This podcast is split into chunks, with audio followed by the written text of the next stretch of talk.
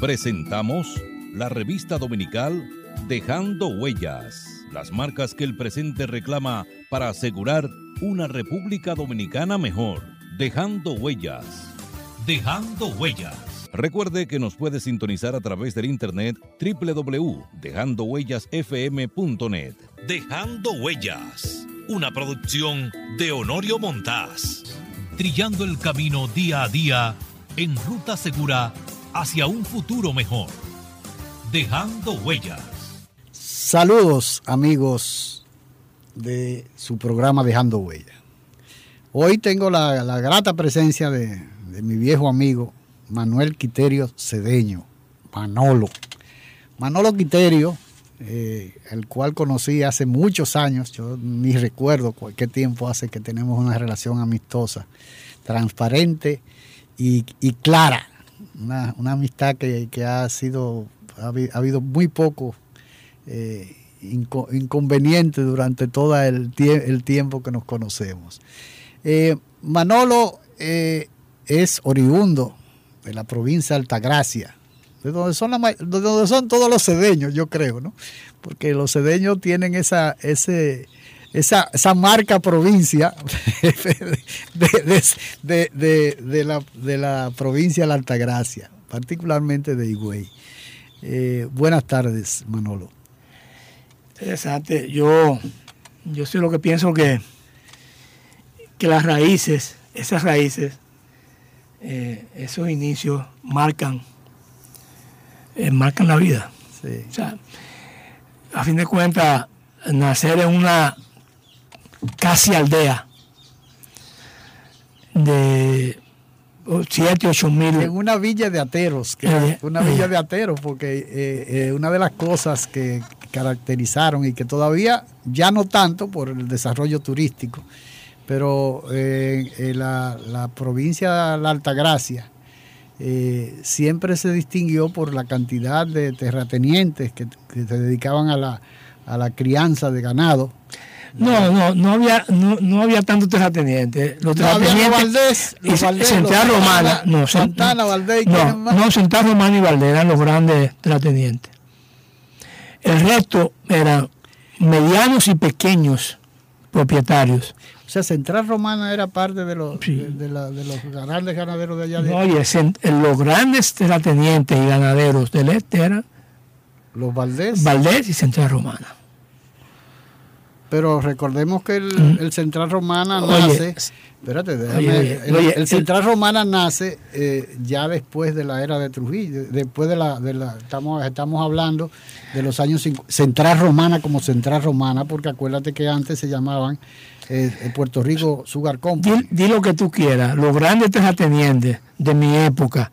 Ah, bueno, de tu época. De mi época, okay. pues yo nací, claro. yo nací en el 53, sí. No, no, no, los, no grandes terratenientes de mi época, porque el resto era, no Santana, pero bueno, eh, tener 20 mil tareas de tierra, para decirte una cifra, donde hay dos que tienen 200 mil, no es nada. Es cierto, es cierto. Entonces, entonces había, había, dos grandes y muchos, algunos medianos y muchísimos pequeños ganaderos.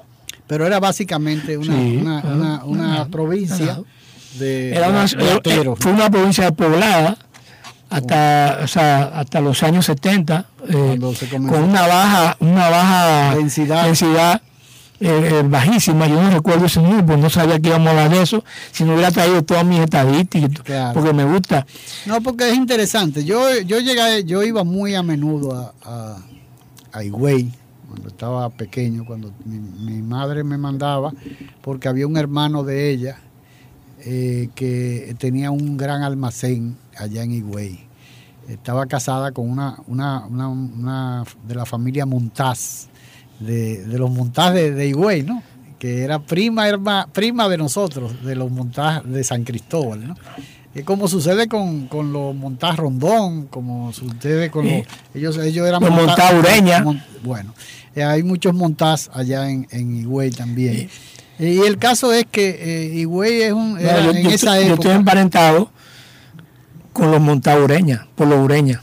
Mira eso para que tú veas. No, mira, yo, yo, te voy a decir, déjame hablarte un poco de ese ambiente porque ¿Tú comenzaste como, como corresponsal? No. No, no, no. Oye. Tú nunca fuiste corresponsal en Higüey. O sea, yo, primero. Hablamos de eso, pero, desarrolla la idea que tú ibas O sea, primero, Higüey tenía buenas escuelas. En los años, en, el censo del 70, Higüey tenía 20.000 habitantes, en el 21.000. En el censo anterior tenía la mitad. O sea, cuando, cuando yo comienzo a caminar la calle de Higüey, yo nací en Higüey, fuimos a vivir a Cotuí Oye, un salto grande de, a Cotuí. Fuimos a vivir a Cotuí. Papá tenía una tienda en el Cotuí de esa época que era más pequeño que el Higüey. Era el parque y cuatro calles. Teníamos la estación de gasolina Regent. Me acuerdo. Ah, Regent, sí, que después se convirtió en Sinclair. Yo, o sea, Sinclair. Yo cumplí los cinco años. Tuve cuatro años en, en Cotuí. Y yo recuerdo que tenía cinco años y ya veía todo. Y de ahí volvimos a Higüey, donde era la familia de mamá y la familia de papá. El origen de la familia, según lo que yo he podido eh, registrar y establecer, es que emigrantes españoles a Puerto Rico tienen, tienen dos hijos. En una pelea de hermanos, eran agricultores, uno empuja al otro, el otro se cae y, se da un golpe en la cabeza. Y muere. Y muere. Una cosa de hermano, no me jodas, échate para allá. los papás, temerosos de que hubiera alguna, alguna retaliación. Algo que se pueda, lo que hacen es sencillamente le echan tierra ese tema enviando al hermano para el este. Era en una época, en los años 50, en los años 40, en los años 30, el tráfico en el este, de un, de un lugar a otro, era común. ¿Para quién? Para los pescadores, la gente que vive en la costa. las migraciones interprovinciales. Y, entonces, ir de Puerto Rico, allá era no sabía de, de, de, marinero, de, gente. Papá tuvo, para hacerte una idea, papá que hizo todas las cosas en la vida que te puedes imaginar. En una de ellas fue tener un, un pequeño barco de vela en el que cargaba en Boca de Yuma que era el puerto natural, claro. Víveres y demás cosas, y lo vendía en las islas.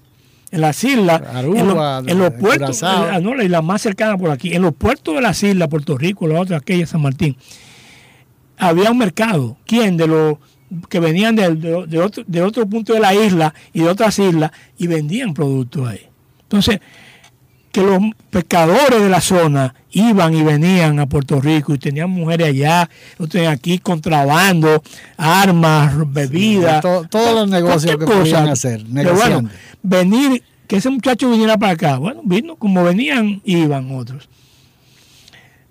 Ese, ese origen. esa familia nuestra crece ahí. Mi abuelo era un trotamundo, comerciante.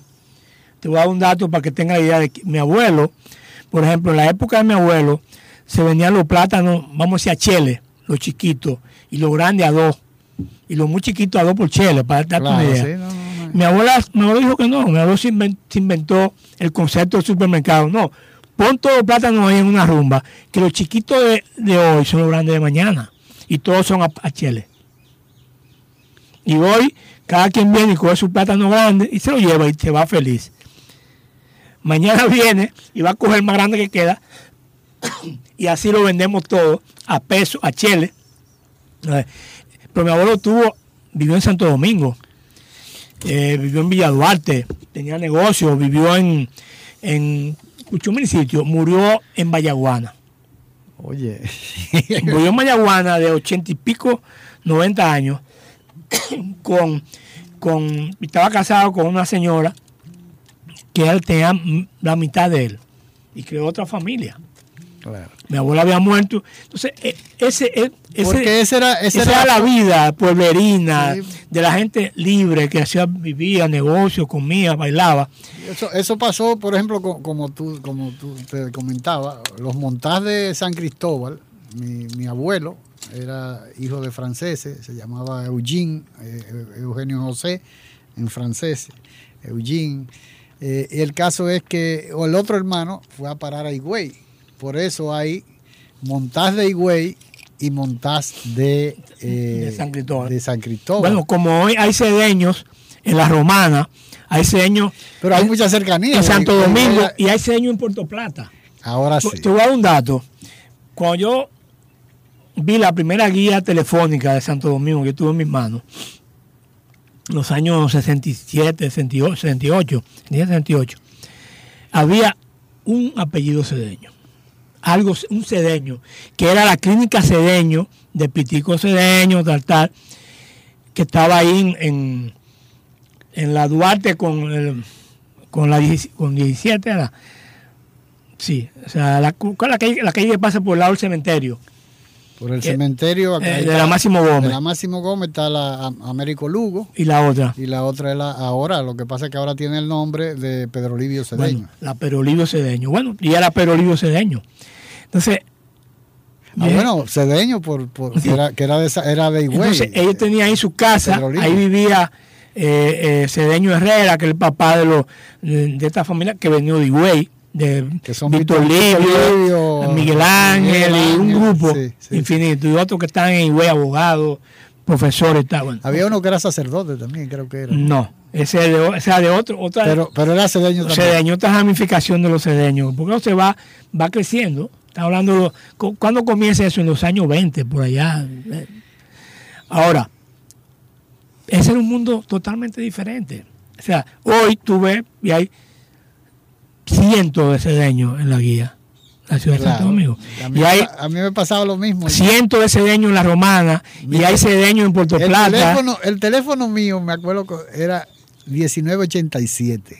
1987. En la época en que los números telefónicos solamente tenían Cuatro. cuatro dígitos. Entonces, Después le pusieron el, el, el 2 1987. algo Después le pusieron el 682 1987. Ahora, oye, oye. Pero había nada más siete montadas en la guía telefónica. Entonces, bueno, había un cedeño. Ahora, ¿qué te digo? Ese era un mundo eh, totalmente diferente. Por ejemplo, ¿qué has- qué hizo papá? Papá, que tenía negocio, que por cierto, Balaguer se lo destruyó a todos. Tenía negocio, tenía un horno de cal, un pequeño aserradero, una pequeña mueblería, tal cosa nos quitó la idea de, ser- de hacer negocio. Nos quitó la idea de, de querer tener tierra, propiedades, porque él decía, era un crítico, El, el emprendedurismo se lo quitó. o sea, él- él no, él, era un crítico de, de los higüeyanos que solo piensan en tierra, en vaina, en vaca. Y él quería que nosotros fuéramos profesionales, que había que estudiar, porque la riqueza estaba en la cabeza y lo que tú tienes en tu cabeza y aprendes en la universidad, nadie te lo puede quitar. Y sus amigos, sus grandes amigos eran Aníbal Cedeño, que fue presidente, fue diputado por la Unión Cívica y después presidente de la, del. Congreso de la Revolución, ¿Cuál era? Eh, Arevalo Cedeño. ah, Arevalo Cedeño. Su otro amigo era, que fue mi padrino, mi padrino que murió también, Pachín, Rolando Ernesto Cedeño, que era abogado también, que fue funcionario de- del gobierno de Camaño también. Entonces, ¿quién? Fulano, Valdés, fulano tal, fulano, abogados todos. Por ejemplo, Olivo Rodríguez Huerta, el papá de- se llama Olivo Rodríguez, abogado, que fue gobernador, que, llegó, que no llegó, llegó a Higüey. Ese era el amigo de papá. Eso era lo que, con, ese era con lo que papá Se codeaba. se cogía, bebía romo, brincaba, fiestaban. Y entonces, esos eran los intelectuales y papá era el cerebro práctico, concreto de la política. Y fue de un equipo que montó un movimiento en Higüey y le ganó las elecciones a Balaguer en el 68. Acuérdate que, la- en el 66 la constitución decía que se duraba dos, dos años en la, En, la, en, la, En la en los la síndicos. La, sindicatura se La autoridad municipal Con Guarionello hubieran montado. se modifica para, bueno, pero la, esa elección, papá se la ganó con varios amigos, no solo él, pero vamos a decir, papá era el- un cerebro, era un estratega político estratega tremendo, un analista y cosas. Sí. Te voy a hacer una anécdota de él. papá, un día yo llego, periodista ya de última hora, compro Ron Macorís, que le gustaba a él, y me voy para Higüey. Me tocaban vacaciones, no sé qué, o fin de semana libre, o cualquier cosa. Viernes, jueves. Y mamá, ¿dónde está? Y papá, no, tu papá está en, estaba para eh, Panisipón, para la Zanja, en un sitio donde tenemos una finquita de mil tareas de tierra. Yo cojo para allá, llego al río Maimón, veo la camioneta y se está bañando, eran las 4 de la tarde. Me bajo y veo, bajo con mi Macorís, papá contento, yo llegué con dos litros de Macorís, de ron Macorís. Y, y comienza la media política, mira, dime la política, ¿sí qué? Y yo le digo, entonces, no sé qué había con Peña Gómez en ese momento, que yo entonces le meto el nombre de Peña Gómez. Y le pregunto, bueno, y por cierto, ¿cómo están tus relaciones con Peña Gómez y toda esta gente? Y me dice, no me hable de Peña Gómez. Ya, ya, ya habían pasado tres tragos o cuatro. ¿Y por qué no te hablo? Ustedes no son amigos. tú fuiste que me pusiste el tema. Me dice, no, no, no, no hable de Peña Gómez. Pero dime por qué. Bueno, a fin de cuentas, Peña Gómez trabaja para otro, él no quiere el poder. Cuando él quiere el poder, que venga a hablar conmigo y yo le hago política. Por, una razón, ¿qué yo le voy a ofrecer a mis amigos campesinos, a la gente, al pueblo de, de, Peña Gómez? Porque mi hombre no va a hacer poder, él no quiere el poder. Entonces yo hago política para la gente que quiere el poder. Y digo, bueno, pero es que tú no quieres, yo no sé cómo que tú vas a hacer, porque tú no quieres, tú no coges empleo no acepta empleo, no quiere, no acepta dinero. Me dijo, no, no, yo hago política por convicción. Pero yo, si cojo un empleo, estoy alquilando mi cabeza y yo mi cabeza no la alquilo. Por eso que yo quiero que ustedes sean. Es interesante eso. ¿eh? Por eso yo quiero que ustedes sean profesionales. Una filosofía de vida fabulosa. por eso yo quiero que ustedes sean profesionales, para que tengan su, en la cabeza y no tengan que ser empleados, puedan hacer su vida otra anécdota. Y son anécdotas para que tú veas el ambiente del que uno viene. O sea, la, eh, la savia original que tú, que tú oías. Y, Papá era amigo de Salvador, porque lo conoció cuando Salvador no era nadie. De Jorge Blanco. Jorge Blanco. Papá tuvo que venir huyendo a refugiarse en la ciudad constitucionalista porque en esa época estábamos sembrando arroz de secano en Nisibón, en una loma. Arroz. De secano, ese es el arroz que no necesita agua. Yo no sé cómo es eso ahora, pero en esa época había arroz de secano. Y en Misibón, que era unas tierras. Entonces, estábamos sembrando arroz, y ok, plátano, y los enemigos de papá se inventaron que papá estaba entrenando guerrilleros, porque papá se levantaba todos los días a las 5 de la mañana y se iba para Nisibón y a veces nos tocaba ir con él, porque la escuela estaba cerrada jodieron tanto con esa cosa que papá tuvo que irse de güey. A mi casa la allanaron N veces buscándolo. Pero, en, plena revolución o... En plena revolución, antes y en plena revolución. Claro. Bueno, papá tuvo que venir y aquí conoce. ¿Cuál era el trabajo para ninguno? Él estaba en la casa que vivía lo vivía Pachín, y entonces él, su trabajo era dormir al lado del teléfono para cuando Juan Boy llamara a N hora de la noche. hacían conversaciones, esa era la labor. Atender el teléfono, la llamada, Juan Bosch, quien llamara de noche, nada más hacía otra cosa que estar sentado ahí. Sí, pues acuérdate que no había celular en esa época. Bueno, y yo, y yo venía, entonces yo, oye, estaba hablando del 65, yo tenía 12 años para 13. Me tocó a mí, entonces, coger la camioneta, yo sabía manejar, y ir, a, ir vamos a la finca a cosechar plátano y que sí, ok, cuando, para venir al pueblo a venderlo. Y hacíamos... Porque ustedes se quedaron en, el güey. Entonces, 75, una camioneta de plátano se vendía en 75 pesos, 80 pesos, 90 pesos. Cuando eran muchos, eran 100 pesos que llevábamos a la casa. Una camioneta. Una camioneta. Una camioneta de plátano.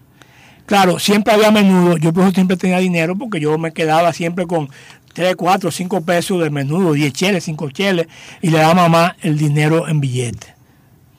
Y las monedas grandes que había de 50 cheles.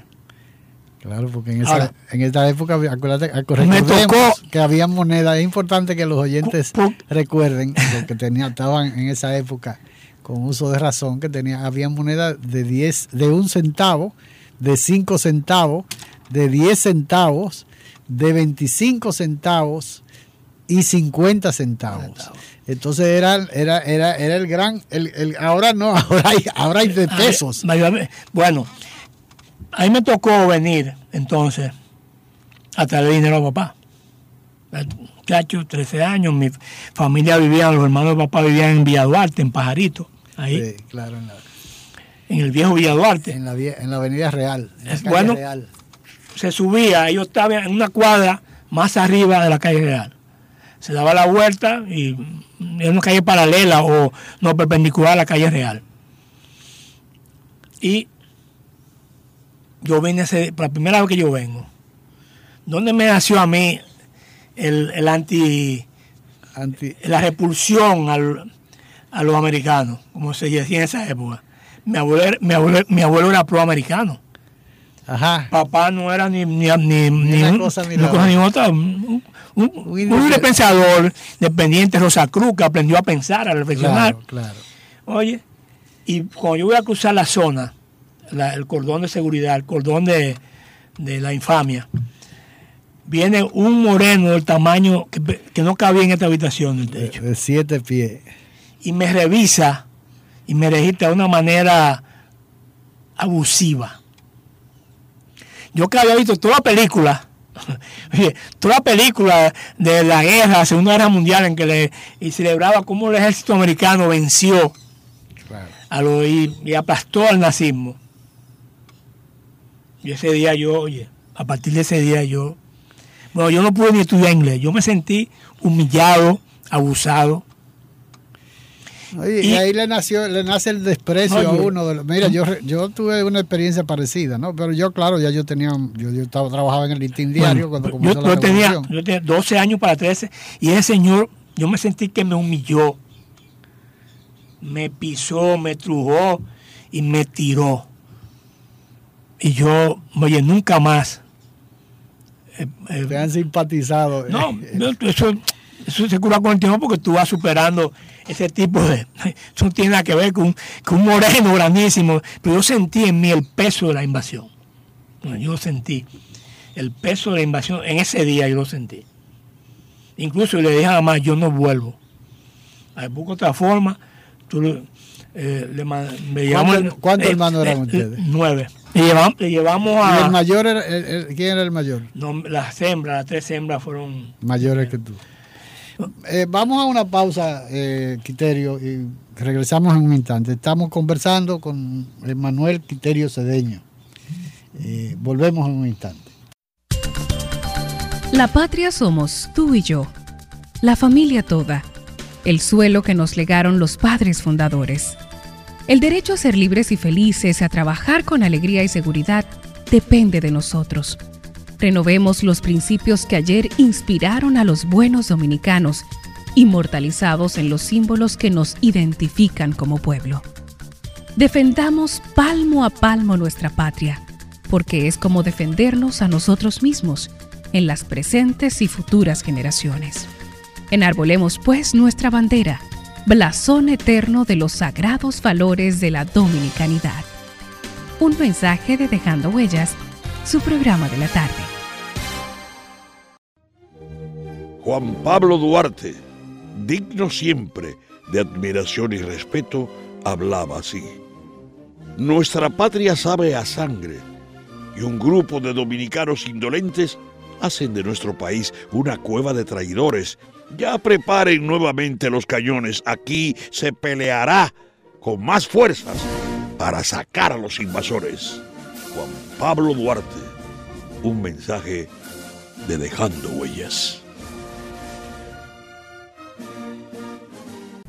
La patria es raíz y sentido de la vida, luz del alba, bandera tricolor que digna tremola los cielos. Patria es humanidad. Patria es la lengua, la cultura, modos de vida. En el 68. Acuérdate que en el 66 la constitución decía que se duraba dos, años en la, En, la, en, la, en, la, en, los síndicos. La, sindicatura se La autoridad municipal. Con Guarionello hubieran montado. Se modifica, para, bueno, pero la, esa elección, papá se la ganó con varios amigos. No solo él, pero vamos a decir, papá era el, un cerebro, era un estratega político un, estratega, tremendo, un analista y cosas. Sí. Te voy a hacer una anécdota. Papá, un día yo llego, periodista ya de última hora, compro Roma Macorís, que le gustaba a él, y me voy para Higüey. Me tocaban vacaciones, no sé qué, o fin de semana libre, o cualquier cosa. Viernes, jueves. Y mamá, ¿dónde está? Y papá, no, tu papá está en. Estaba para eh, Somos patria. Nos une una cultura, un territorio e idénticos propósitos. Somos patria. Conquistamos la libertad en la espada, en el trabuco y el coraje. Somos patria. En la libertad nos hemos convertido en los mejores guerreros de la paz. Somos patria en las voces, en la lengua, en el eco, en el canto y en la historia que tres razas han puesto a circular en nuestras venas. Patria amada, en nuestros laberintos interiores, vive para siempre. Un mensaje de Dejando Huellas, su programa. Ese es, el mundo en que tú te formas, eh. la vida que tú, de responsabilidad, de trabajo, de, honestidad, de, tu cabeza. Oye, yo, yo, yo, yo me arrepiento a veces de haber una empresa, una vaina, porque ahora tú eres empresario y tienes que, coño, ceder el poder, está bien con el gobierno. Sin vaina. Cuidado que el carajo. Me cuidado el carajo, yo no puedo, ya no puedo escribir, tú no no escribir política. Eventualmente, porque yo... Ay, ay, ay, mira. Mira ¿Tú te imaginas que, que yo, mira, eh, mira, yo, mira, eh, mira, eso. Yo estuve conversando con, con Alex Jiménez. Eso es una realidad, ¿eh? No sé. Esa es una realidad. Yo te digo, no es que me he refugiado en hacer periodismo turístico. y, y, y, la, y, el periodismo, y el periodismo turístico, después de ser un coño, una raza con todo, el terror de los ministros. No, espérate, pero el pelucho me quebró. Sí. Y me hizo tan importante que los funcionarios del mundo turístico me, me buscan y me tengo que hacer otro libro para que se acuerden que Continuamos conversando con Manuel Quiterio Cedeño, quien eh, ha dedicado gran parte de su vida a la comunicación. Eh, Manolo trabajó en el periódico El Sol, trabajó en el periódico Nuevo Diario. Pero hay un dato antes de eso que te quiero dar, que, no, que se me olvidó ahorita. Yo me formé, mi, mi formación original es la iglesia. ¿Pero en cuál iglesia? En la iglesia de Higüey, cuyo obispo era Juan Felipe Pen. Juan Felipe Pen. Que si tú lees las, las homilías y las declaraciones, las cartas pastorales de Pepén de hoy, hoy en este mundo, dice, Dios mío, y este hombre, ¿quién era este hombre realmente? Entonces, era, era otro mundo. que era un hijo de, la provincia de la Altagracia también. Entonces, fue un hombre que enfrentó el latifundio, eh, que le enfrentó a Trujillo, a Balaguer. Fue el tipo que le dijo a Balaguer el día que le entregó la basílica, ahora que le construimos una casa a la Virgen, construyamos una casa en la que los dominicanos podamos vivir en paz. Claro.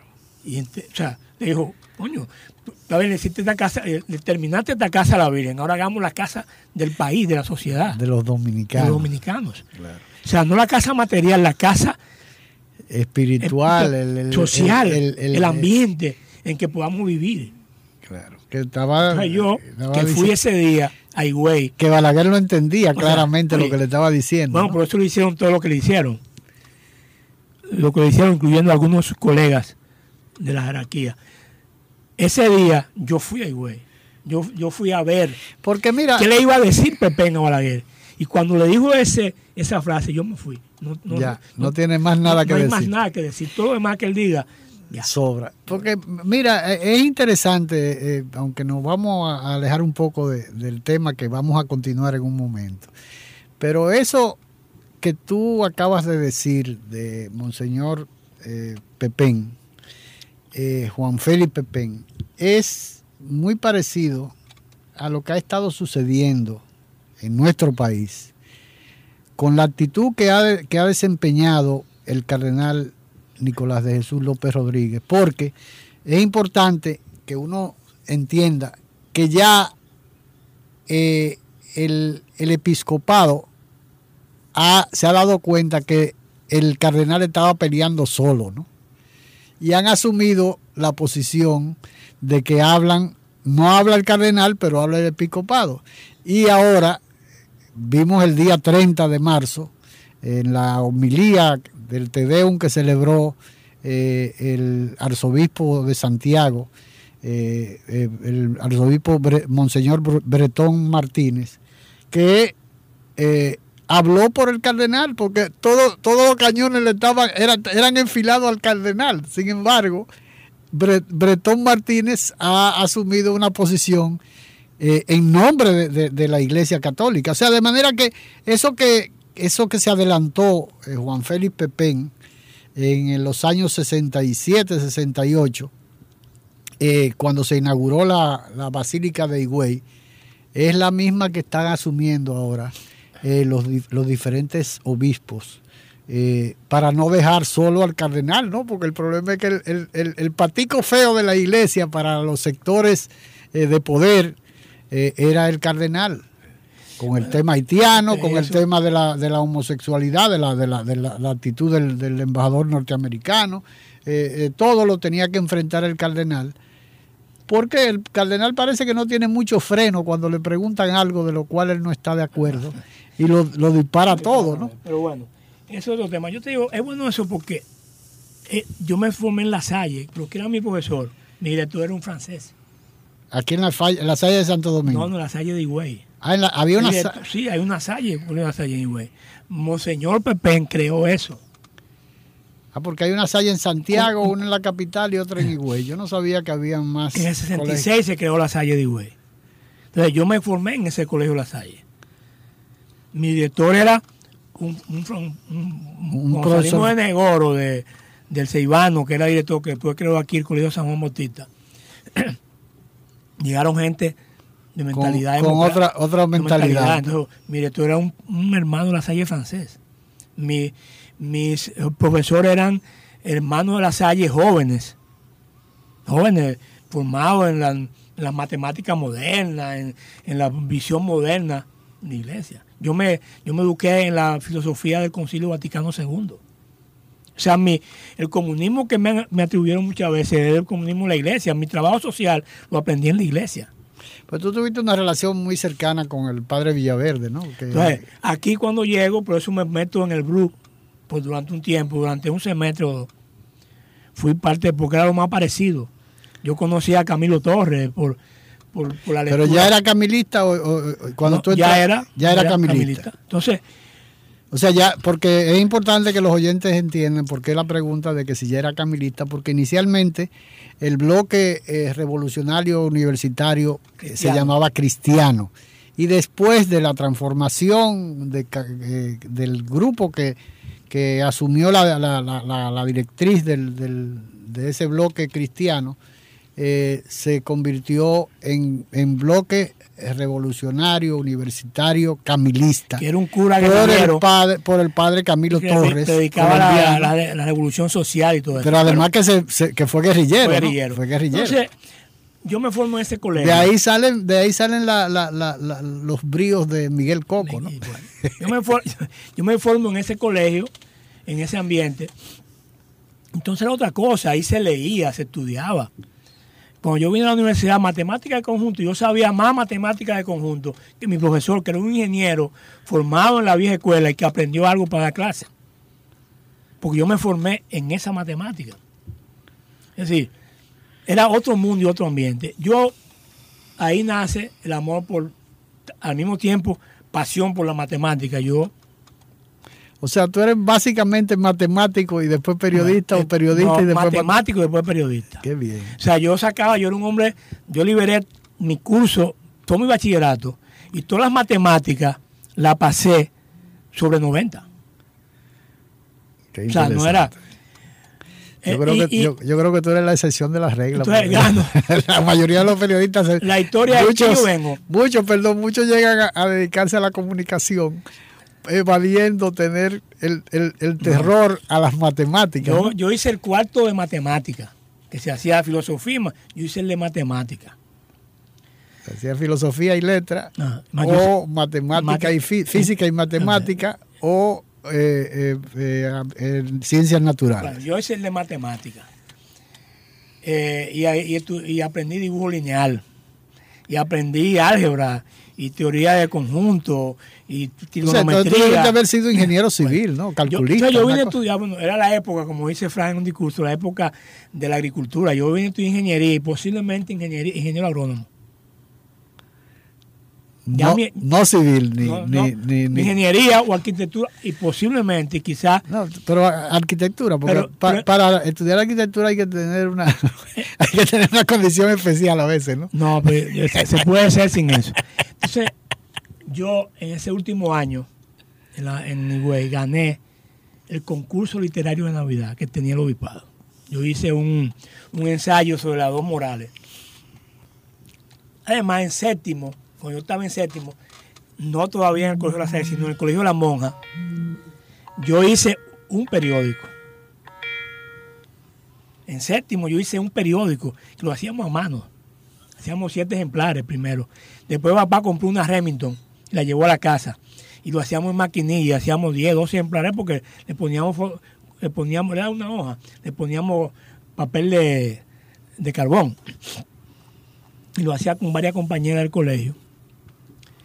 Y entonces yo compré por eso un curso, le pedí a la mamá, me lo compró, un curso de periodismo por correspondencia de la difusora panamericana. Ah, claro, sí, porque venía yo hice eso, pero bueno, eso fue el séptimo curso, de ahí pasó a octavo, en el 65, fue la revolución, los líos, los problemas, y como que se, pero seguí leyendo mucho, seguí, tenía buenos profesores de, letra, de español, y me metí en ese concurso y lo gané. Y eso lo entregaban, eso era un gran acto en Higüey, en el, en el atrio de la Basílica, el concurso. ¿va? Vengo a la universidad. Yo me- el día que de la- el- nosotros nos graduamos, el día 18 de, de julio, yo pasé toda la materia, no tuve que hacer exámenes. ni nada. y el 19 ce- estamos celebrando con un sancocho, viendo el alunizaje. Yo vine a la universidad, me inscribí y vine y hice el colegio. Me inscribí en el colegio y mi hermana Margarita, a la que quiero muchísimo, mi, herma- mi hermana mayor, que es, es diplomática, tiene toda su vida. todos tus hermanos están El- vivos, ¿no? Sí, eh, bueno, un- no, uno murió.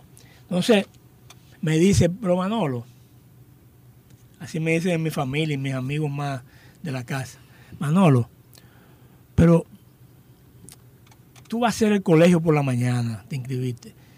¿Por qué no te inscribes en periodismo, que no necesita el colegio, y es por la tarde, y ocupa tu tiempo? ¿Qué tú vas a hacer aquí?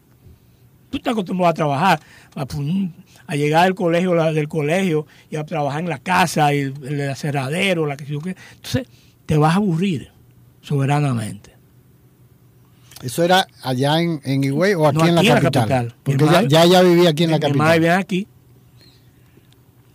Y yo le dije, mira, eso es interesante, va a ver. Y cuando me vio dudando, me dice, tú, acuérdate que tú estudiaste periodismo por correspondencia y difusora panamericana, que hiciste un periódico y que tú, tú sabes escribir, tú haces el concurso y tu profe- tú eres- siempre han dicho que tú eres el más raro que tiene facilidad para matemáticas, física, química y también para, para las Para letras. las ciencias exactas. Entonces yo dije, va, pero todavía tenía duda. Me dijo, además, de- te sirve. De- tú haces dos semestres, que es lo que dura el colegio, y te sirve. De algo te va a servir, vas a aprender muchísimo, te va a divertir muchísimo. Y yo el otro día fui. ¿Quién eran los profesores en esa época, cuando tú Eh, comenzaste a estudiar? Rafael González Tirado, eh, Carlos Curiel, Malagón, Alberto Malagón. eh, ¿cómo se llama? Le dicen el Sangrú, que es mi profesor querido, ¿Quién? Euclides. Euclides Gutiérrez, Sí. que, a quien le debo ser periodista. Te, te- te cuento eso después. Ese era el grupo. Y Villaverde comenzó ahí. Eh, Oye, eso... De Villaverde, Villaverde- Villaverde fue un guía de muchos jóvenes. bueno, déjame decirte, Villa, lo de Villaverde fue yo. vengo y además que era de la de la de la de la O sea, yo pasé de la Salle, de los hermanos La Salle, a los jesuitas. pero además él era él era pe- perdón el, el- el- el padre Villa- Villaverde era de la pastoral eh, de comunicaciones de la iglesia creo que era del Bueno, yo no me acuerdo de eso. Yo te puedo decir algo mejor. Villaverde era la iluminación de la nueva visión de la comunicación. Él fue, era el, profesor de la nueva visión de comunicación, de la nueva teoría. Entonces, para mí, eso fue, imagínate, encontré, caí en la gloria.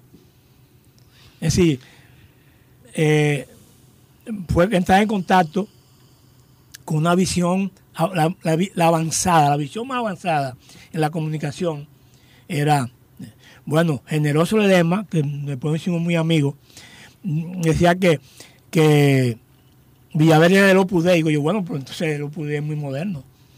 Porque la visión más moderna de, la, de comunicación, de formación, el profesor mejor, eh, con más profundidad y más conocimiento de lo que enseñaba el Alberto Villaverde. pero él no podía de lo puso ahí porque él, era, él era jesuita. No, no, pero, Pero- eso, es una información aparte porque Eh, el Opus Dei y los jesuitas siempre han sido Bueno, yo eh, nunca fui... dos corrientes hasta que no disiden- pasaron los años, no fui, eh, no logré ser amigo de, no hubo amistad entre Generoso y yo, porque es que yo era, Generoso era Eh, extremista. eh, claro, él era, él era del Pacoredo, Pacoredo. y tú eras y tú eras de- de- del, del- de camilista, ¿no? al, al que había renunciado al segundo semestre. Porque en el tercer semestre renuncié, porque yo, ya en el tercer semestre, por la influencia de Villaverde, yo estaba estudiando el tema que me interesaba para mi tesis.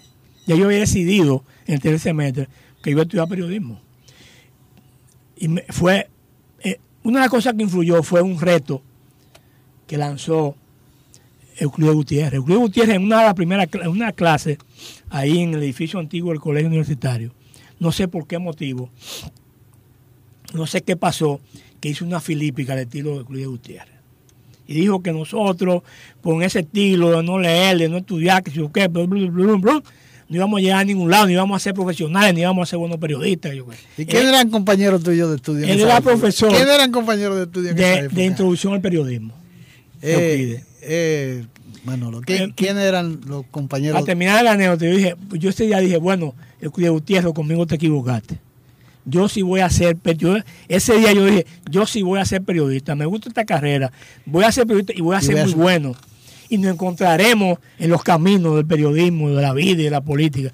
Y tú a ver, te vas a arrepentir de haberme dicho eso a mí. Yo no sé a estos pendejos qué es lo que van a hacer, pero yo, a mí tú me has retado y yo te acepto el reto. ¿Quiénes estaban contigo? Estaba, eh, Chá- estaba Chávez contigo. No, no, Dania Boris, Estaba eh, eh, Alex no estaba contigo. no, ¿no? Dania Boris, Juan Manuel García. Ah, no, tú fuiste profesor de, de, de Alex. Sí, de él- Alex. eso me lo, me lo comentó él el otro día. Eh, en la entrevista que sostuvimos. Mucha gente, no me acuerdo ahora, realmente. En- porque, y tú comenzaste Porque a la mayoría, muchos de ellos no fueron, no. No, no terminaron. Eh, este, este que publicita, que tiene una publicitaria, eh, Raúl Bartolomé Reynoso, Ah, Bartolomé, sí. Ana Castro López, que no nunca ha hecho Ah, sí, yo, la conozco, Cas- Castro López. Una, Ana Celeste, una- Ana Celeste, bellísima, sí, sí. inteligente. Una delgadita. se Era- casó. era mi- Yo, mi- yo iba mucho a su casa, ella vivía en, el- la, en la Agustina. Era, era- bueno, Ana Celeste era mi compinche en qué? En lo académico. Éramos, hacíamos trabajo juntos, juntos estudiamos. Eh, bueno, brillante. Yo, yo tenía hasta envidia a veces a ella, porque decía, como que esta mujer tan brillante. Y no ejerció, no. No, no, ejerció. ella estuvo trabajando creo que en, en una institución del no, Estado, es en relaciones públicas. Eh, Adonaida Medina. a ese grupo. Algunos han muerto, algunos que se fueron para los pueblos. En Moca hay uno, en, hay uno, este muchacho, el que es corresponsal de, del periódico de, del- de Santo de, de la información de Santiago, que no me acuerdo el nombre ahora, son mis amigos. Bueno, pero mira, eh, Quiterio, tú eh, vienes, eh, comienzas a trabajar dónde? Eh, cuando comienzas a ejercer el periodismo ya de manera profesional. en última hora. Yo mi primer trabajo periodístico primer, fue en... tú no trabajaste en, el, en, la- en Radio Cristal. No, yo, yo, yo trabajé, en el- yo fui de los fundadores del periódico El Universitario. Llegué a ser jefe de redacción del Universitario. Que era un periódico de, la, de, la, De la escuela. de la Escuela de Comunicación. Y, de la universidad. Hice eso. entonces, mi, nombre, mi nombre brilló muy temprano por, una, por Villaverde. Yo fui a ser profesor de La Salle en el 1973, que era ya el último, ya estaba, en el 74 me gradué. Faltaba, tenía amigos en La Salle y me llamaron, mira, si yo qué ven. Yo fui a sustituir a alguien que renunció y a ser profesor de Economía y Sociología y Técnica de Investigación en La Salle en el Colegio La Salle. para, aquí en Santo Domingo para terminar ese, ese curso. Y posteriormente, y el siguiente curso. Me votaron porque era de la línea liberal y vaina. Pero me alegro que me votaran porque a lo mejor me hubiera entusiasmado. Claro. Porque me gusta el magisterio. Y ahí yo di un curso de periodismo escolar basado en mi formación de aquella. Tomé como referencia el curso de difusora panamericana que lo guardaba. Espero que esté en mi archivo. Un día esto lo voy a buscar.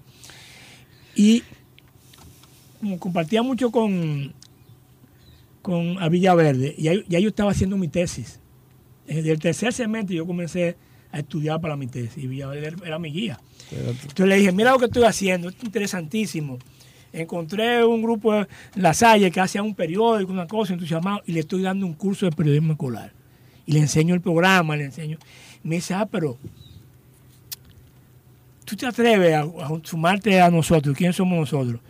No, hay un grupo que está haciendo un programa de, de cursos de periodismo para corresponsales de provincia del sindicato de periodistas. Sí, yo recuerdo eso. Es Juan Bolívar Díaz, ya yo conocía a Juan Bolívar, digo, lo conocía en los periódicos. Nosotros tuvimos en, en una de las directivas, nosotros tuvimos una de las directivas del, del, cole- Bueno, del sindicato, bueno, ¿no? Pedro Cava, bueno, tú de esa Sí, época, sí. Pedro Cava y eso. Entonces, yo dije, yo, ¿qué yo voy a hacer ahí? Porque me, dice- me dice, no, eso que tú me estás enseñando a los estudiantes es exactamente Lo que tú le tienes que enseñar a lo los corresponsales. tú no vas a ayudar, tú, tú, tienes el programa que es. Claro. Y yo, ah, pues yo encantado, no hay problema. Y yo me fui por ahí con Bolívar, Villaverde, a dar. Es decir, ¿qué hizo eso? Que cuando terminó ese curso, Ahí no estaba Melton Pineda, en ese grupo de, de corresponsales. Yo recuerdo, te digo de Melton, porque él era, eh, él era de Tamayo, creo que. ahí- así yo me hice amigo, de- me hice famoso en el periodismo de provincia. Y, eso fue importante en mi vida. Hay un, un,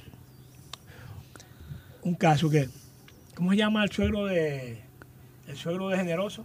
Eh, eh, Eliseo, Eliseo, Bueno, Eliseo, que me. Peña Durán. Que mencionó esa época, que me decía, oye, pero tú no eres Opus Dei, como dice Generoso. Digo, generoso. Como decía Generoso, porque ya, era, ya en ese momento estábamos más Ya, cerca. ya eran amigos. No, tú pero estábamos más cerca, tú no eres Opus Dei. Y, y Eliseo de Peña Durán, que era el secretario de organización del sindicato, patrocinó que en reconocimiento a mi dedicación y a mi aporte en ese proceso, me inscribieran en el sindicato. O sea, a mí me inscribieron como estudiante.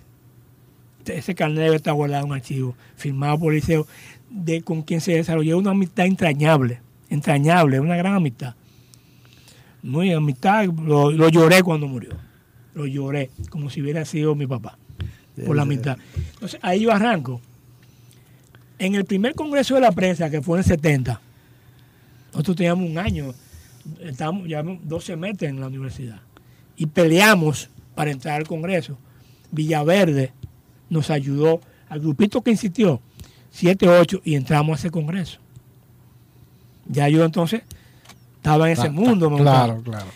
Para el siguiente congreso, que fue en el 74, Villaverde me dijo, bueno, eh, Manolo, ahora tú tienes un chance, tú te atreves a presentar en el congreso un avance de tu tesis. Que eso es muy interesante. Eso no, yo, ah, pero yo encantado. Claro. Y yo, bueno, Debuta- fue- debutaste- debuté, yo- en el primero tuve que pelear para entrar en este, coño, estoy expositor, yo estoy bien. Claro. Ya yo era miembro del sindicato. Ya yo, ya yo era miembro Ya del tú eras sindicato. miembro del sindicato. En ese momento, fue en, eso, en, ese- en esa, en esa época, en esa etapa. Y ahí yo asumí el tema de la colegiación de periodistas, todo eso. Eso hizo que mi foto saliera por primera vez en un periódico y, algo mío, en última hora. Mi hermana, una de mis hermanas era amiga de Aníbal de Castro. Eh, y yo había sido muy amigo de, de un amigo de ese grupo que era Orlando Martínez. Orlando Martínez me dijo, llegó al curso y vio lo que había, lo que no había, varias veces. Y un día se apare me dijo, yo quiero hablar contigo, Quiterio. Me dijo, Quiterio, mira, tú sabes que yo trabajo, tengo muchas responsabilidades, yo no puedo venir todos los días a la clase. Yo quiero que, que tú me, me ayudes Como monitor, algo así. no, no, que tú me ayudes, me des las no, me des notas, me indique las cosas, me, y que entonces y me gustaría algunos de los trabajos que ponga en la clase hacerlo contigo. Porque yo sé que contigo no, no, no- o sea que tú no vas a quedar mal, yo veo que tú eres un estudiante eh, y Orlando llegó a ir a mi casa varias veces. A tal punto que una de mis hermanas, que no, no tengo que decir, una de mis hermanas decía, y ese hombre tan interesante.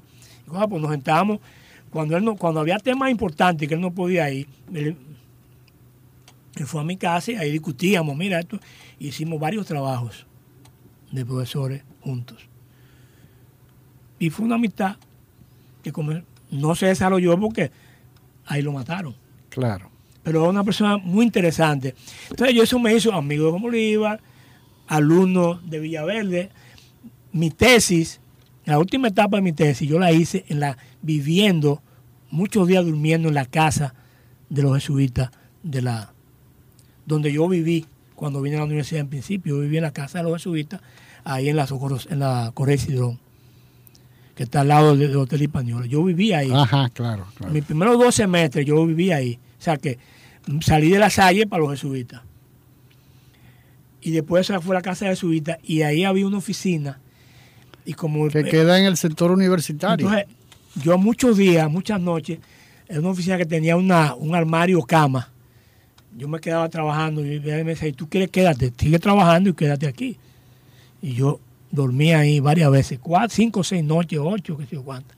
Dormía ahí porque ahí yo estaba haciendo mi, el- los trabajos de tesis, consultando cosas. Juan Bolívar, Emilín, con quien hice equipo después en el, para el Colegio de Periodistas, en el sindicato, Pedro Cava, eh, Marino Mendoza, ese mundo de Danilo Rodríguez, o sea, todos bastante mayores que yo y algunos no tan mayores como Juan Bolívar, pero me lleva 7, 8 años Claro. y así. Bueno, ahí te conocí a ti. eh, Bueno, hicimos esa época. Entonces yo fui, salí de la universidad, como tenía ese contacto, conocí a Danilo Rodríguez, trabajaba en última hora, Darodi. Y, y varios de estos amigos me recomendaron con Aníbal que conocía a mi hermana, y por mi hermana quizá había tenido noticias de mí. Además, yo, salí- yo había salido en su periódico dos o tres meses antes. Y yo en octubre me gradué y en noviembre Comienza a trabajar en, en, última hora última ganando 175 pesos. Escuche la segunda parte de esta interesante conversación con el periodista licenciado Manuel Quiterio Cedeño. Agradeciendo haber estado con nosotros, se despide de ustedes dejando huellas, esperando poder contar con su audiencia en un programa más de Dejando Huellas, bajo la dirección y producción de Honorio Montás.